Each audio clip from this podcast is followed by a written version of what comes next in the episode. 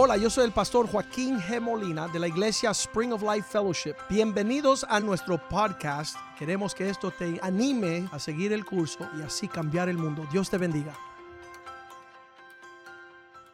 Amén. Aleluya. Ah, el día que yo prediqué en la casa de Clarita, tuve 12 años, como, como estaba contando mi papá, um, y como no sabía cómo hablar español tan bien como hoy, uh, Ceci me tradució. ¿Cómo se? Todavía estoy, Ceci, por favor, ¿me puede ayudar? No. Ok, so, uh, estamos mejorando, pero todavía no hemos alcanzado a, ser profesional, perfecto, right? Um, pero no, yo creo que hoy uh, Dios tiene una palabra para nosotros.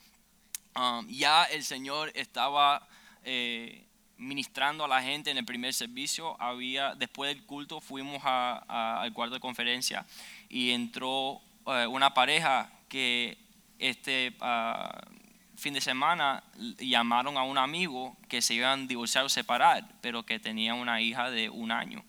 Um, y le invitaron a venir hoy a la iglesia por primera vez y la predica se, eh, eh, se, trata de cómo el Señor restaura la familia. So, increíble como el Señor ya está eh, dando fruto de lo que sucedió a través de la prédica, pero espero que el Señor todavía tiene más para nosotros en este, en este servicio. So, con eso vamos a, Vamos a orar y, pedirle al Señor que nos ah, ayude en, en esta prédica y que podamos entender lo que Él tiene para nosotros a través de la familia y a través de la iglesia. Amén. Señor, gracias por ah, este tiempo juntos, Señor. Gracias por cada familia que está representado aquí en este lugar. Gracias por este, este hogar que tenemos eh, de ti, Señor. Gracias que tú siempre tienes lo mejor para nosotros y siempre nos estás bendiciendo ah, en cada área de nuestras vidas, Señor. Y una vez más te pedimos que hoy tú puedes uh, nuestra vida con tu mensaje, que tú puedes abrir nuestros corazones y, reprendemos a Satanás y, que no nos puedes robar lo que tú tienes para nosotros hoy en día, Señor. En el nombre de Jesús te lo pedimos. Amén y amén. Um, siendo pastor de jóvenes, hay, uh, cada sábado tengo... Eh, la dificultad de tener que predicar a los jóvenes y no es mucho diferente de lo que los pastores aquí en estos servicios tienen que hacer, pero ah, hay muchachos que están llegando por primera vez, segunda vez, tercera vez, ah, quizás solo han venido solo por un año, ah, pero cuando vienen por esas puertas se sienten y empiezan a escuchar de lo que yo voy a predicar, se sienten en esa silla y se ponen los brazos así de, de, de ¿cómo? cruzados y se sienten así en su silla para atrás y como que están ahí físicamente, pero no emocional, emocionalmente ni espiritualmente. Y aunque yo estoy bien animado y estoy predicando de la bondad del Señor y, qué bueno es el Señor y los planes que el Señor tiene para ellos y cómo Él quiere proveer para ellos, si tiene grandes cosas, eh, si deciden a dar su vida por el Señor, es como que nada le entra el cerebro ni le puede entrar el corazón de lo que yo estoy tratando de explicar. Um, pero para mí, yo veo que la diferencia entre ellos y, lo demás es que hay personas que vienen de familias quebrantados y por causa de el divorcio de sus padres, por causa de algo le ha sucedido, un abuso o algo en su vida, ellos no pueden entender la realidad del amor de Dios, la paz de Dios, el gozo de Dios, que yo sí lo puedo entender. Cuando yo leo en, en Santiago 1.17 que cada don perfecto viene a través del Padre de las Luces, eso ya yo entiendo eso perfectamente. Cuando yo leo en Filipenses 4:19 que el Señor me va a proveer cada necesidad que yo tengo, cuando yo leo Salmos 23 que nunca voy a tener eh, con necesidad, eso yo lo entiendo perfectamente porque tengo un padre en casa que me lo ha enseñado.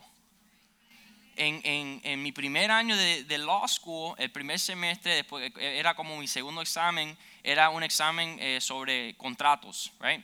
Y te dejan en, en la escuela tomar los exámenes por computadora o con lápiz. Pero para mí yo prefiero hacerlo con computadora porque yo escribo mucho más rápido y, y- y es mucho más fácil para mí poder explicar lo que las respuestas a las preguntas um, a través de, un laptop. Pero cinco minutos ah, antes de- de- del- examen de contratos, mi computadora explotó y se murió. Entonces no tienes tiempo de llorar ni, ni de hacer nada de eso ya, right? Um, y le pregunté, por favor, un lápiz y ¿sabe? Un, un booklet y me dieron el papel y tomó el, tomé el examen así de esa forma. Pero cuando llegué a la casa, le dije a papá, le expliqué todo lo que sucedió y él me dice, ah, sin, sin, problema. Y fuimos al Apple Store, right? Fuimos al, o, o a Daily Mall, International Mall, y entramos por la tienda. Y yo sabía, yo sabía desde el, instante que se rompió mi laptop, todos mis amigos y mis amistades estaban, oye, y, todavía nos quedan tres exámenes más mañana y otro día y fin de semana, ¿qué vas a hacer porque no tienes computadora? Y yo estaba en mi mente ya eh, asegurado que ya yo sabía, mi papá me iba a comprar otra computadora. Yo ya, yo ya sabía, hay, hay muchos que están pensando, ay, qué mal criado este que está, este sinvergüenza que siempre le pide de, de- de su papá, pero no, yo sé que cuando tú tienes un papá en casa, él provee por cualquier necesidad, cualquier necesidad. Entonces yo le pedí y fuimos al Apple Store, fuimos al Apple Store y, y yo ya sabía que él me iba a comprar una computadora y no sino solo no solo una computadora, sino el mejo- la mejor computadora que había adentro de esa tienda.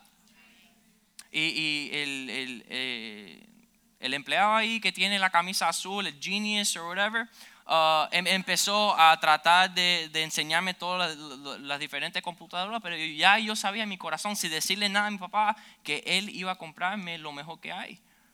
Porque eso es lo que hace un papá.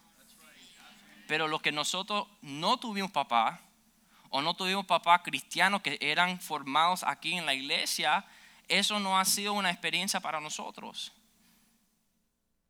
Hemos sido abusados, eh, abandonados, todas eh, eh, esas cosas, pero no hemos experimentado de un buen papá. Entonces, un sábado por la noche, un, un- amigo te invita a venir al, grupo de jóvenes de su iglesia y el predicador empieza a decir, mira, el Señor tiene grandes planes para ti, Él es como un Dios, te el Dios es como un papá que te ama y tiene todas estas cosas para ti. Y en su corazón y su mente, ellos creen que un papá es alguien que te va a dejar, que te abusa, que te maldice, y no pueden comprender un Dios que es como un Padre celestial. Y por eso es tan importante tener la iglesia.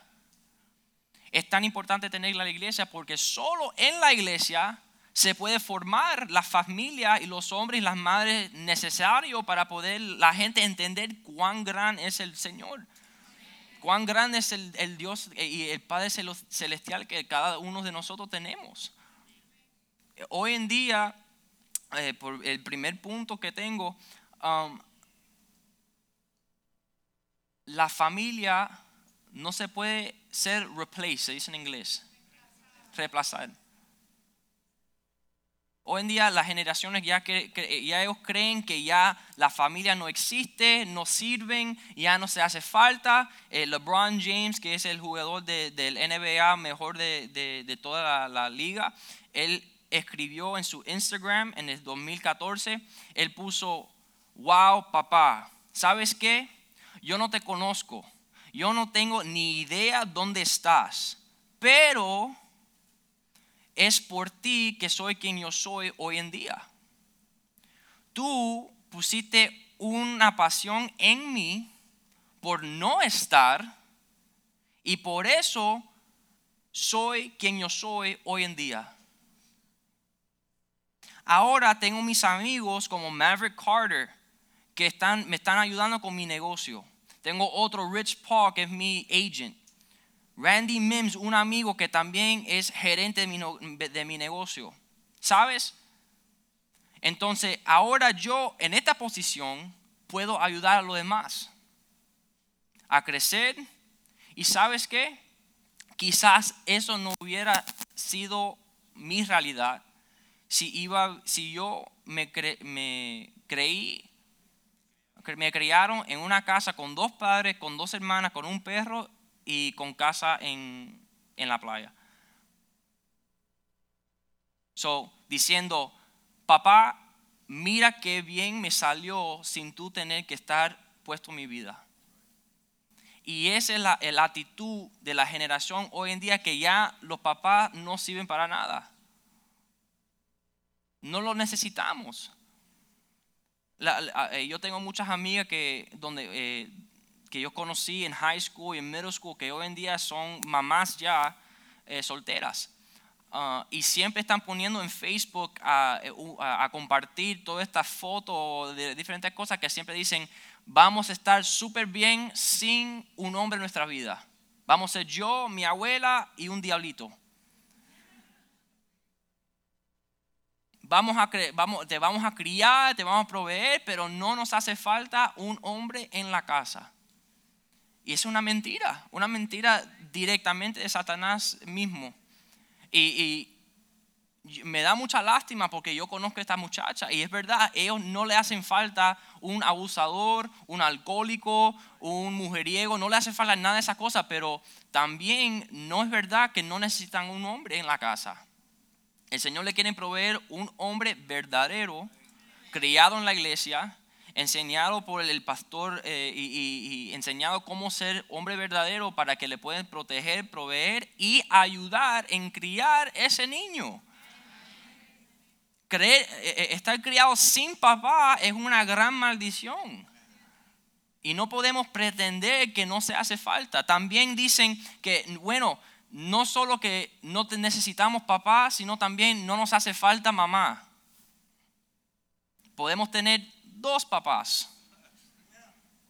Cualquier, como Gary, cualquier de nosotros que hemos tenido mamá, sabemos que es una mentira muy, muy grande.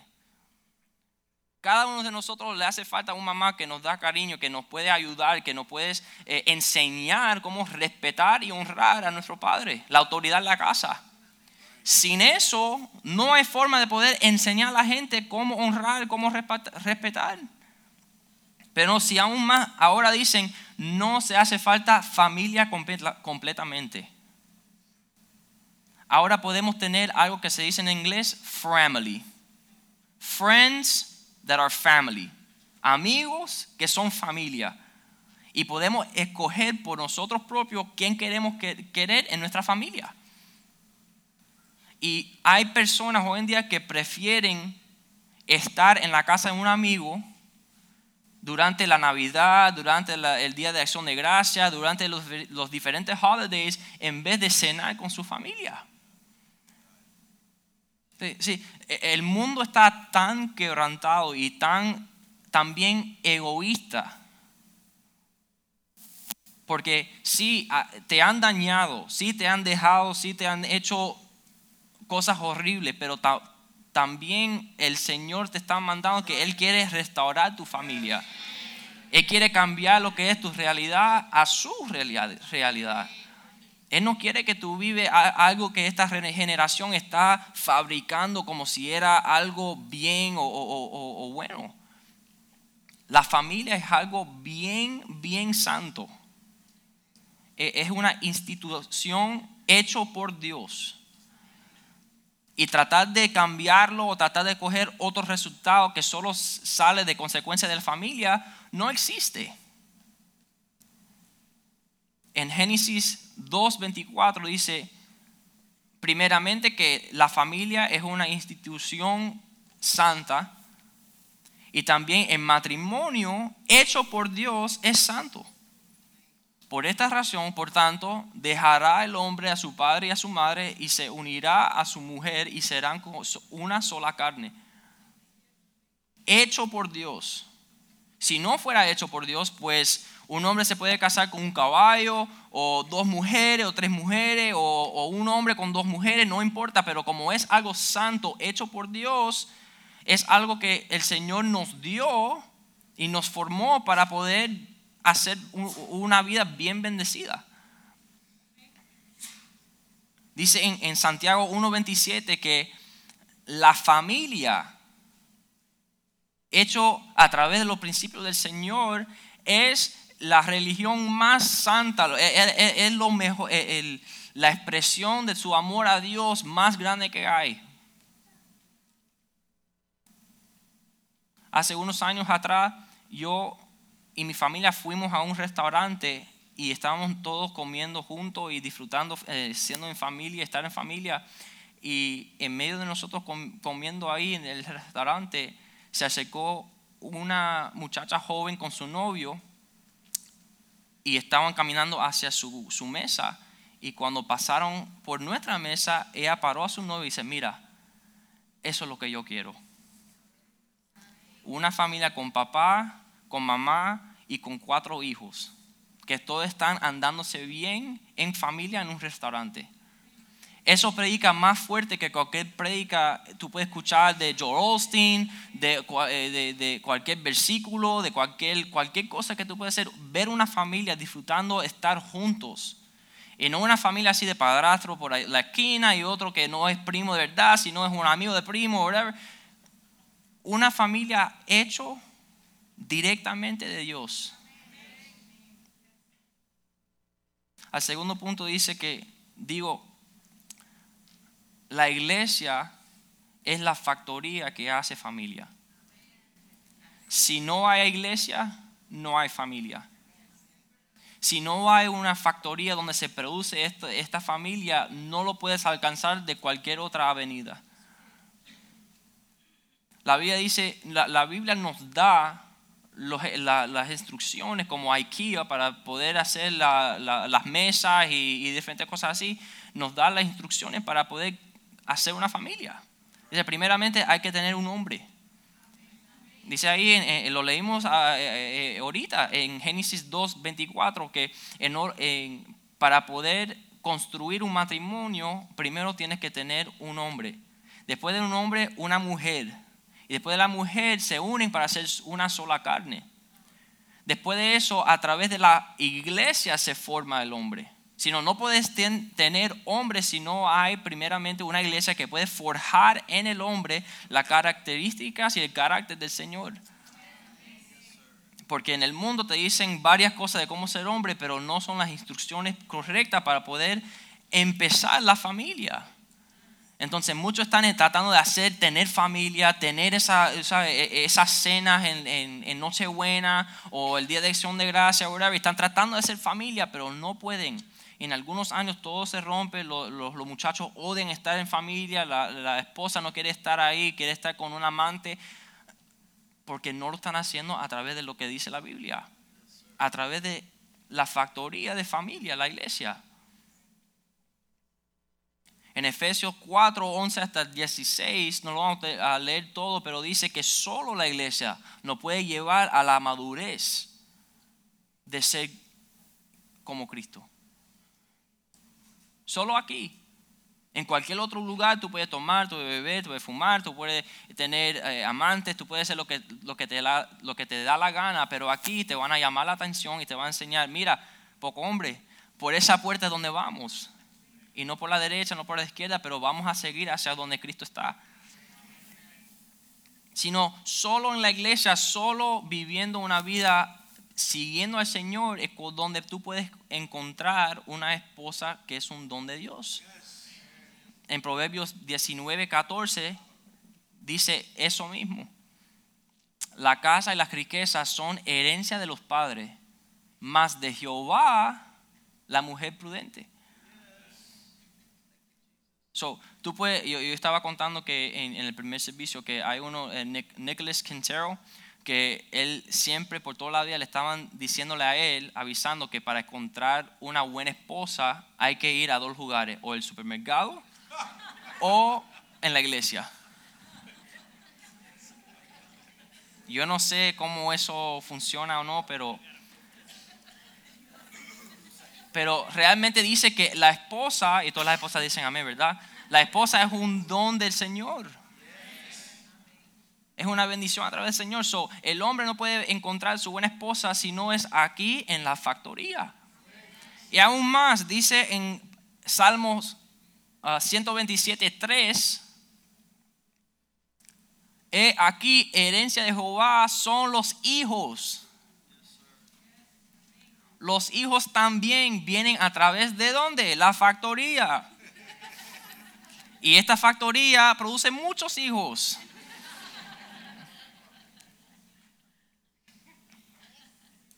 ¿Escuchaste, Gary? All right. So, tratar de, de formar familia, tratar de hacer todas estas cosas fuera de la iglesia, vas a coger algo perverso, extranjero de lo que el Señor tiene para usted. Solo en la iglesia puedes encontrar la esperanza de poder restaurar y criar familia. No hay video YouTube de cómo poder hacer familia. No hay terapista como Dr. Phil o Oprah que puede restaurar o ayudar familias solo en la iglesia, solo en la factoría de familia. Y cuando la familia de verdad está, cría, está creado y forjado aquí en la iglesia, pues la familia es donde se puede experimentar las características de Jesús. Ahí es cuando tú puedes ver la paz del Señor. Ahí es donde tú puedes ver el gozo del Señor. Ahí tú puedes ver cuando haces algo malo o, cuando estás desobediente a tus padres, la paciencia del Señor. Tú puedes ver a través del matrimonio de tus padres lo que es de verdad la fidelidad de Dios. Sin eso, uno crece sin saber lo que es eso. Ellos te están tratando de explicar en la iglesia, mira, el Señor es bien eh, bondadoso y, eh, su, fidelidad es más grande o más bueno que, el sol y la luna y, todas estas cosas, ah, pero no te entran por la mente, no te entra por el corazón, no lo puedes entender porque nunca lo has visto en tu propio hogar. Entonces tenemos muchachos en el grupo de jóvenes los viernes y los sábados que están viniendo, que aunque nosotros estamos tratando de explicar y explicar, explicar, y el, Espíritu Santo lo está haciendo también, pero ah, pasa mucho más dificultad que los demás que tienen familia aquí en la iglesia. Porque cuando yo les explico que el Señor quiere proveer para ellos, ya ellos saben porque sus padres están proveyendo para ellos. Cuando, eh, cuando yo estoy explicando que el Señor te quiere llenar de gozo, ya ellos entienden eso porque ya lo ven en su casa. Entonces aquí, si estamos escuchando todas estas prédicas y estamos memorizando todos estos versículos, pero no lo estamos llevando a la casa, pues nuestros hijos vamos a, se van a crecer en, en una fantasía que no existe. En Tito 2.2 dice,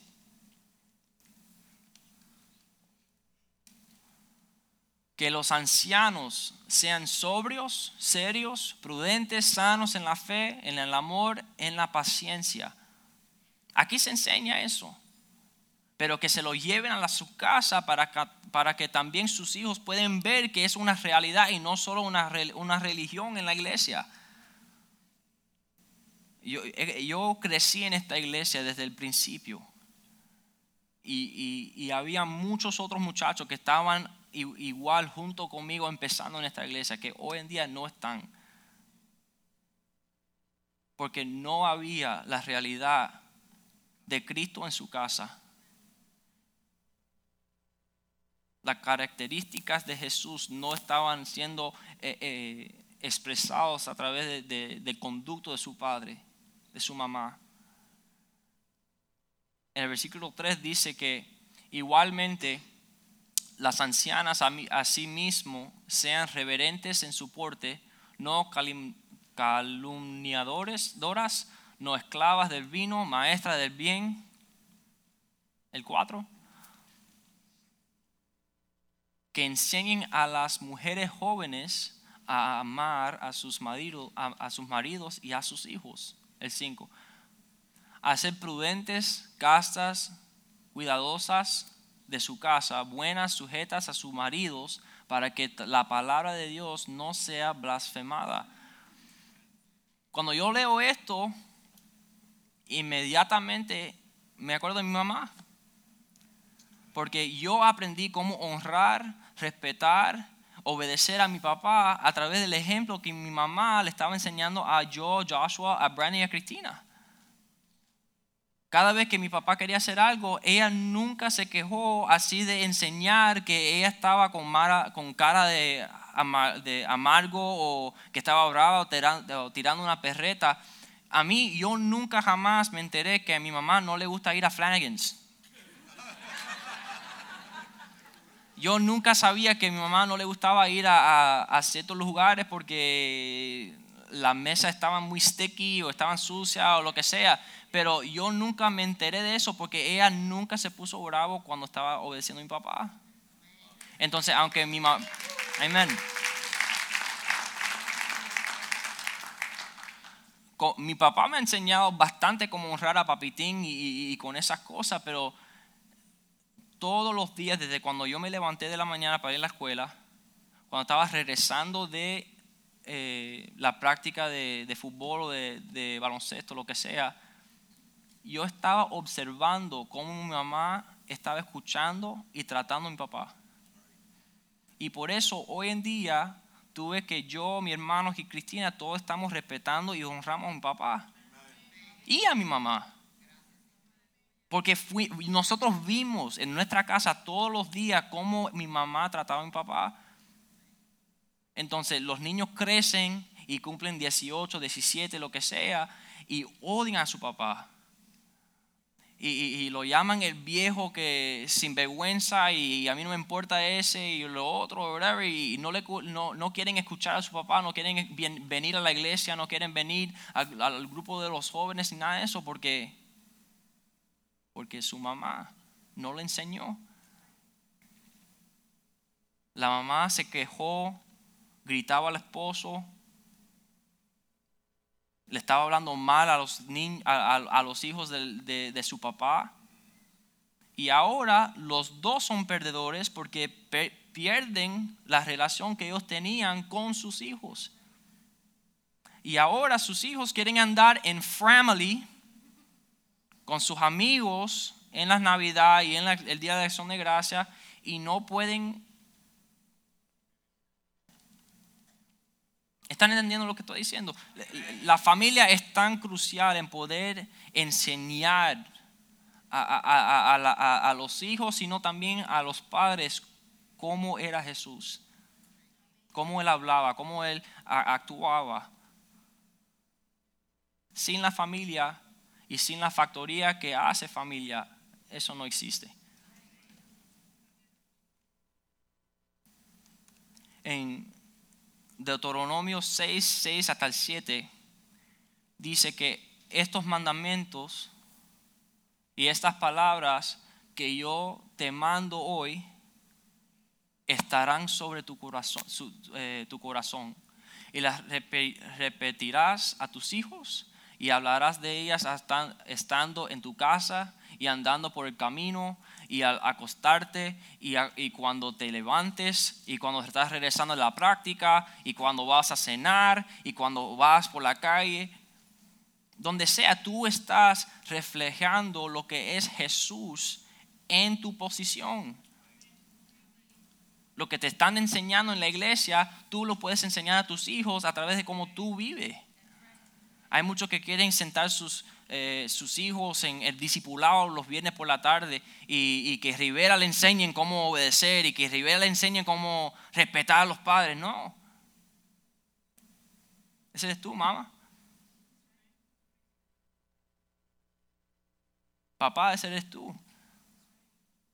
Tú nos tienes que enseñar cómo ser fiel. Tú nos tienes que enseñar cómo tener integridad muchos se ponen bravos y, muchos padres me han acercado y dicen, mira, no, porque mi hijo no está siendo bien en la escuela, no, porque no está siendo obediente, esto, lo otro. mira, yo, yo oro por tus hijos y yo estoy ahí como pastor de jóvenes y yo les hablo y, yo puedo hablar con ellos, pero yo solo tengo la atención de tus hijos por una hora, quizás dos horas los sábados. Joshua y Brandon, una hora máximo, porque los muchachos son bien aborotados. Los lunes por la noche también con los hombres, los miércoles por la mañana. Nosotros solo podemos ser tanto en la iglesia que que les pueda ayudar, si ustedes no lo están llevando a sus casas, no se puede hacer. Un gran pastor dijo,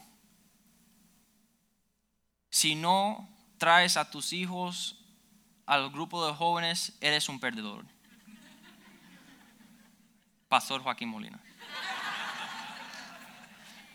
Nosotros somos tan bendecidos tener una iglesia como esta donde hay grupo de jóvenes. Es increíble. Hay muchos que tienen, amén.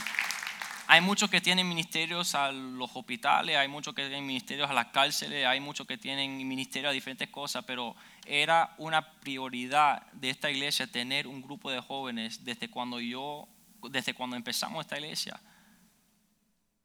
Tuvimos a, Pastor Kenny, tuvimos a Pastor Joey, tuvimos a, Pastor Palma, tuvimos tantos pastores que podemos, eh, eh, eh, nos podían enseñar cómo vivir la vida, cómo tratar a nuestros padres, cómo tratar a nuestros hermanos y hermanas y cómo conocer realmente el Señor. No traer tus hijos los sábados, los viernes, porque no quieren venir, pues yo no quería ir a la escuela tampoco, pero me llevaron. Y, es un sacrificio tan pequeño comparado a, las grandes cosas que el Señor quiere hacer por tus hijos. Lo mismo los lunes por los, con los hombres. No venir a, esas reuniones, eh, estás dañando, estás robando de tu familia. Los miércoles por la mañana con mi mamá y, con esas enseñanzas también estás robando de tu familia las bendiciones del Señor. Y dice en Marcos 9:42, no que yo me voy a poner bravo, ni, y, sí me pongo bravo porque yo veo en, mi clase los lunes con los hombres, yo tengo unos muchachitos que están llegando. Y, y la única cosa que le va a parar de esos muchachos crecer a ser unos campeones para el Señor es que cuando llegan a su casa no están viviendo la realidad que están escuchando en esas reuniones. Muchachos tan pequeñitos que, que están que es su destino a través del Señor a poder llegar a hacer grandes cosas para Él.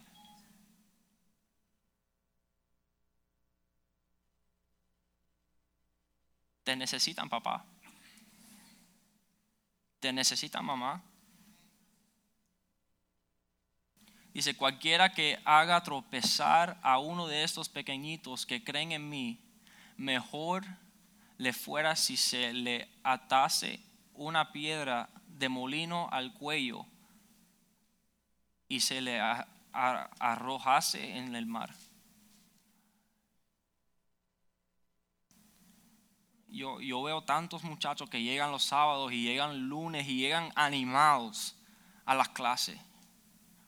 Están súper felices de estar ahí, pero a la semana que viene llegan deprimidos, tristes, y yo no lo entiendo. Yo no lo entiendo, porque ellos tienen un corazón que está abierto al Señor, ellos quieren más del Señor, ellos quieren seguir al Señor, pero necesitamos, necesitamos llevar a Jesús a nuestra casa. El último punto que tengo dice, un problema solamente. No tengo familia.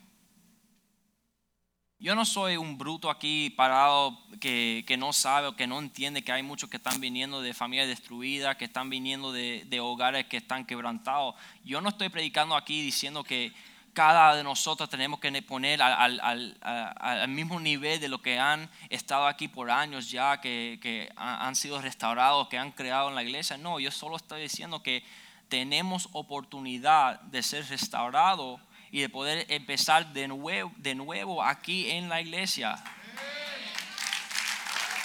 Yo fue algo que me sorprendí porque cada uno de los pastores que están aquí, cada uno de los pastores que están aquí en Spring of Life empezaron su vida en un hogar quebrantado.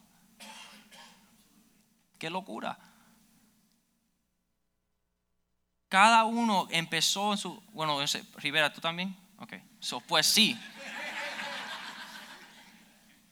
Cada uno, y hoy en día tienen familia, tienen, y, y todos le ponen like en su Instagram cuando salen de familia y cuando salen en su, en su foto eh, en el día de la gala juntos y todos están vestidos bien nice y todo el mundo quiere ser como ellos. Todo el mundo quiere una familia como los Genaos, como las Palmas. Y es posible. Es posible. Nosotros no somos unos especiales, estrellas o algo así que, que donde el Señor nos ha dado una preferencia o algo así. No, que cada uno de nosotros hemos decidido a dar nuestra vida, sacrificar nuestros deseos para hacer la voluntad de Dios. Eso es lo único que requiere el Señor. Que nosotros nos derramamos nuestras vidas por Él. Y Él lo puede hacer en tu, en, tu vida, en tu familia. Dice en Jeremías 30, eh, 30, 18. Así ha dicho Jehová, he aquí yo hago volver los cautivos de las tiendas de Jacob. Y de sus tiendas tendré misericordia y la ciudad será edificada sobre su colina. Y el templo será asentado según su forma. El Señor puede restaurar tu familia. Solo tienes que creer, solo tienes que poner tu fe en el Señor que Él lo va a hacer cada uno de nosotros tenemos la oportunidad de poder hacerlo. Dios es tan fiel de darnos amplio, amplio oportunidad de poder venir a Él. En Salmo 68, versículo 6, dice que aunque ellos que no tienen familia, el Señor sabe qué importante es la familia que Él agarra.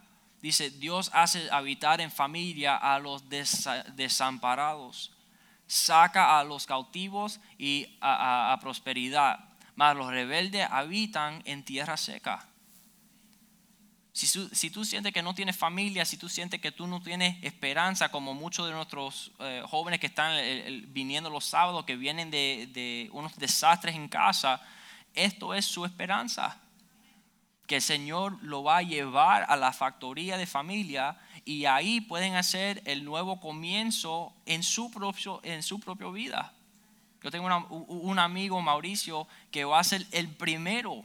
Él tiene cada excusa de poder decir, a mí no me importa el Señor, ni la iglesia, ni nada, ni, nada de esas cosas, por lo que, eh, eh, lo, lo que yo ha vivido en la casa con mi familia, pero él ha decidido que sí.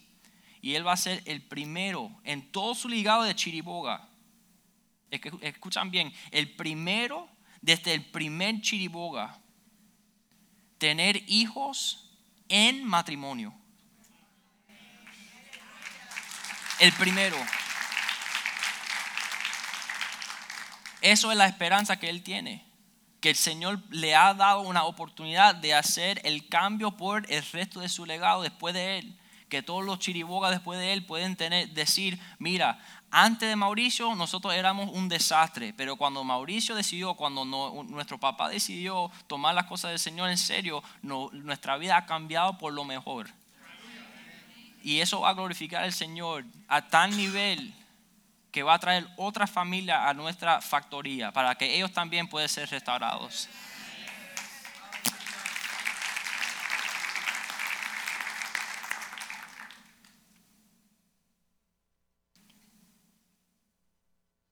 Yo le dije al primer servicio y lo digo de nuevo, no dejas que un corazón lleno de amargura o falta de perdón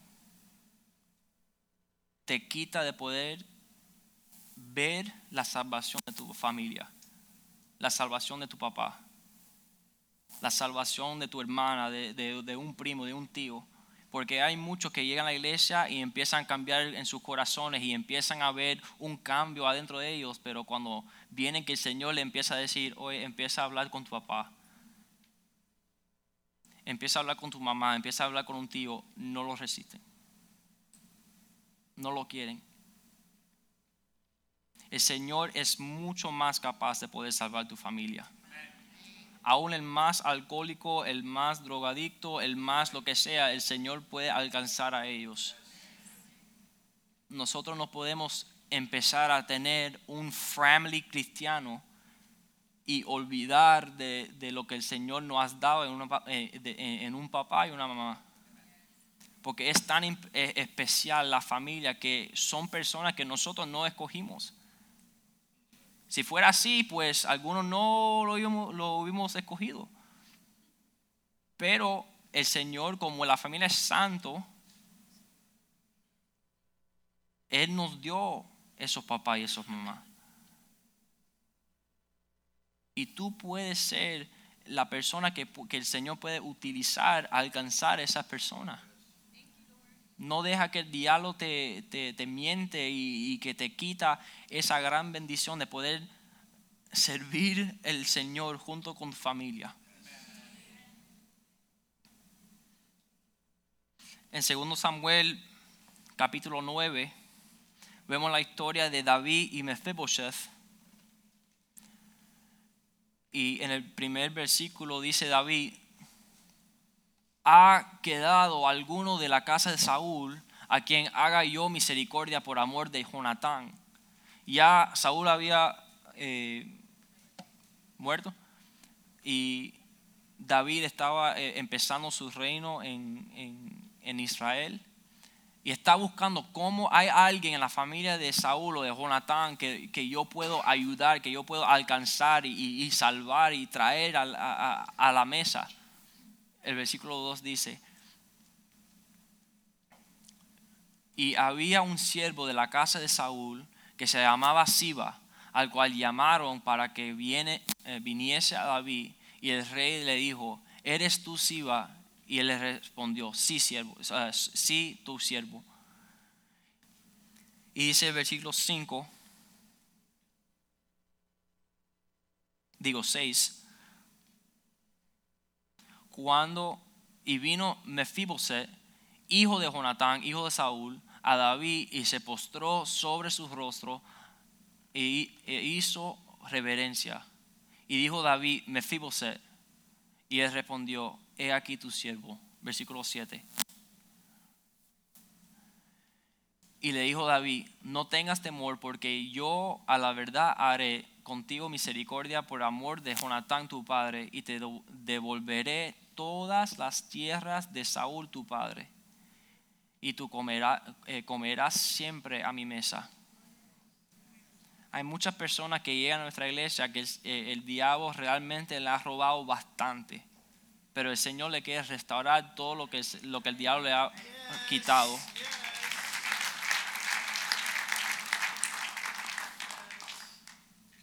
Aquí David le da una oportunidad a Mephibosheth a llegar a su casa y comer en su mesa.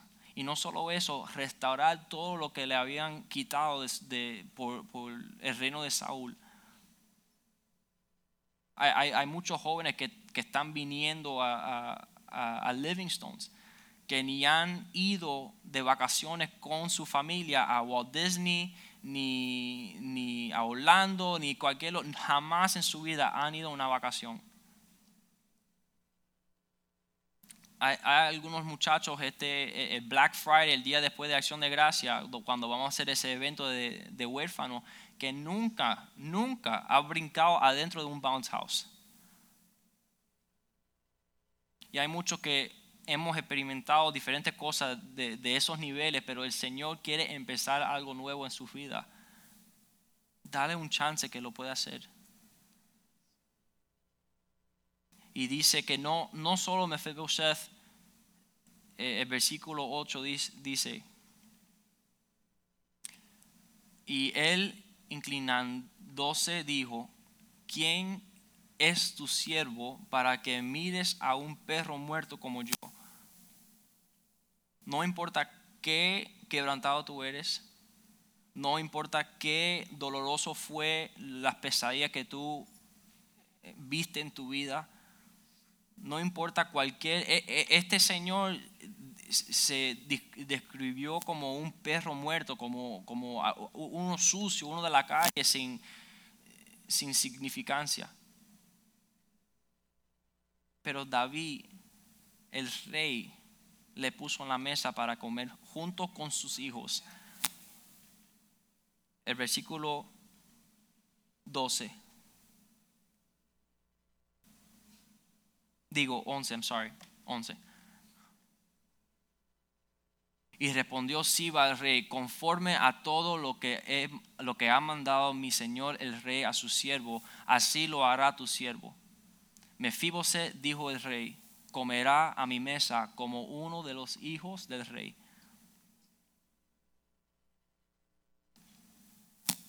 Pero lo más triste de este, de este, eh, de este, este cuento viene en el capítulo 16 en el segundo libro de Samuel,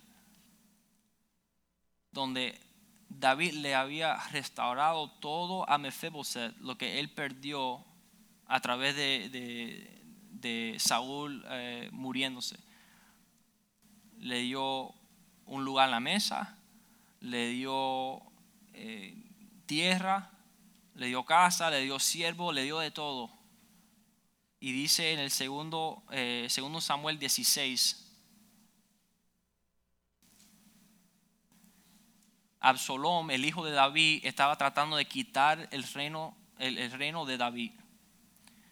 Y estaba cogiendo todos sus soldados para votar a David, votar a la familia y todas esas diferentes cosas.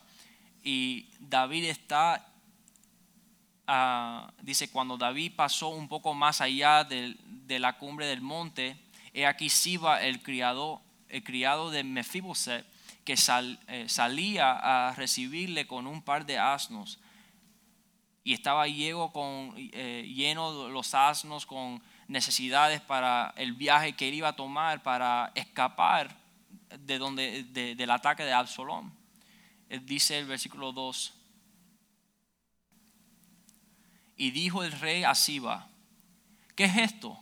Y Siba respondió, los asnos son para que monte la familia del rey, los panes y las pasas para que coman los criados y el vino para que beban los que se cansen en el desierto. Versículo 3. Y dijo el rey, ¿dónde está el hijo de tu señor? ¿Dónde está Mefiboset? Y Siba respondió al rey, he aquí, él se ha quedado en Jerusalén, porque ha dicho, hoy me devolverá la casa de Israel el reino de mi padre después que llegó a la mesa, después que llegó a sentarse junto con los hijos del rey, después que David les restauró todo lo que le, iban quitado de, lo, lo, quitado de, de, Saúl, él lo depreció. Él lo negó y, dijo, ahora yo voy a hacer lo que me da la gana. Esto sucede todos los años aquí en Spring of Life. La gente viene, se restaura su matrimonio, sus hijos, todo le va bien. En pocos años deciden que ya no quieren andar aquí en la factoría. El versículo 4. Entonces el rey dijo a Siba, he aquí, sea tuyo todo lo que tiene Mefiboset y respondió Siba inclinándose, Rey Señor mío, ahí yo gracia delante de ti. Se lo quitó todo. Absalón muere en algunos capítulos más y llega David y ya todo lo que Mefiboset había alcanzado por estar con David, David se lo quitó y se lo dio al siervo de Mefiboset. por favor, no desprecien dónde estamos hoy en día. No desprecien que tenemos eh, reuniones los lunes por la tarde con los hombres. No desprecien que tenemos un grupo de, de jóvenes los sábados y los viernes. No desprecien dónde estamos hoy aquí en día. El Señor nos ha dado muchas oportunidades muchas oportunidades de ser restaurados, de, empezar de nuevo, de poder cambiar nuestras vidas, cambiar nuestras circunstancias. No los desprecie.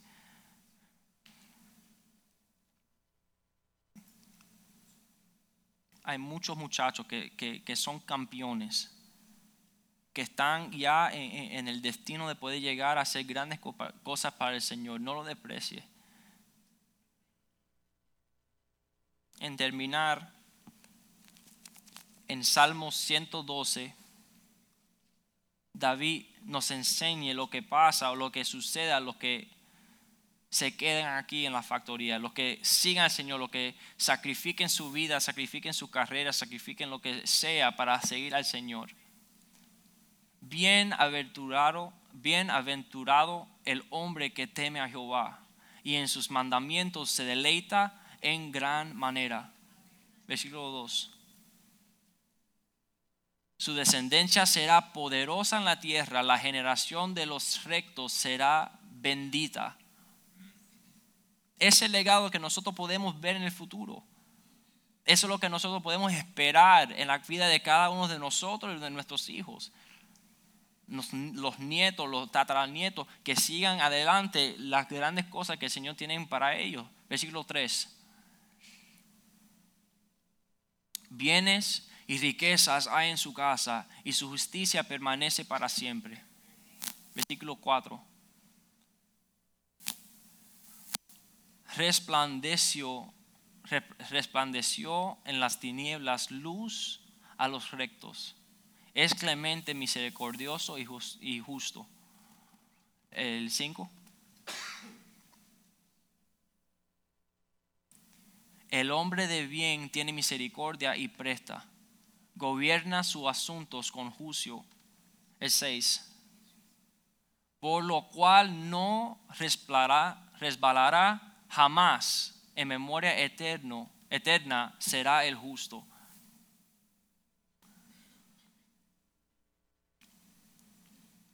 Vamos a ponernos de pie este, eh, eh, eh, este día, esta tarde.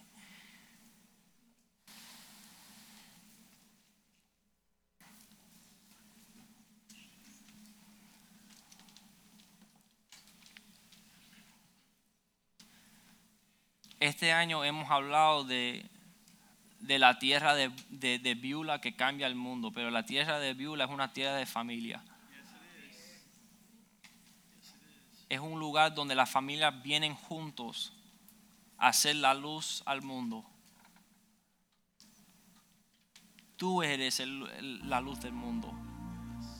Tu familia puede ser eh, pues, representar la gloria del Señor. Eh, cuando, cuando pasan por, por el restaurante pueden notar que tu familia es diferente.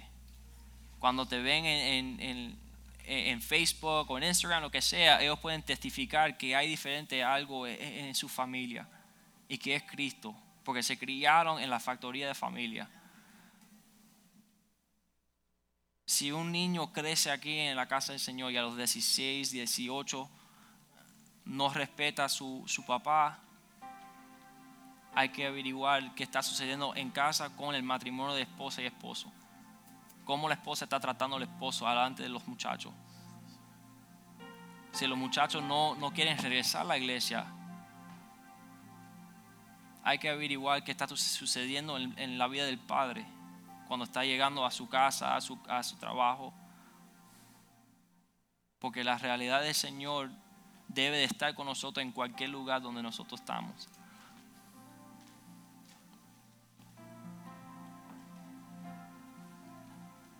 Al Señor no le importa quién tú eres, qué has hecho, de dónde vienes, si estás empezando de nuevo, si, si te casaste de nuevo, lo que sea. El Señor quiere ser una nueva obra en ustedes. El Señor lo puede hacer. Solo falta que tú crees en Él, que ponga tu fe en Él. Y lo va a hacer. En 2 de Corintios 9:8 termino con este versículo.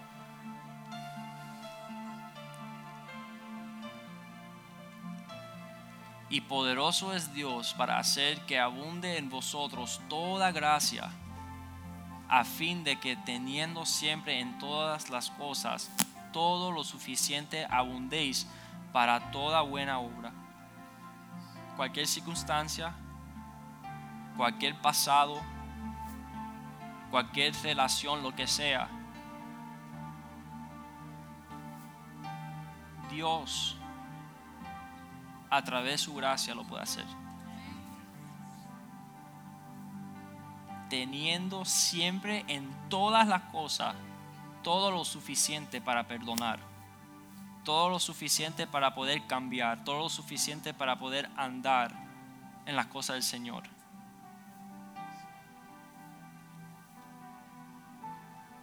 Gracias Señor por esta tarde, por, esta, por este mensaje. Gracias Señor por todas las familias que están presentes hoy en día, Señor. Gracias por todos los muchachos que están en la escuela dominical, que están aprendiendo de ti.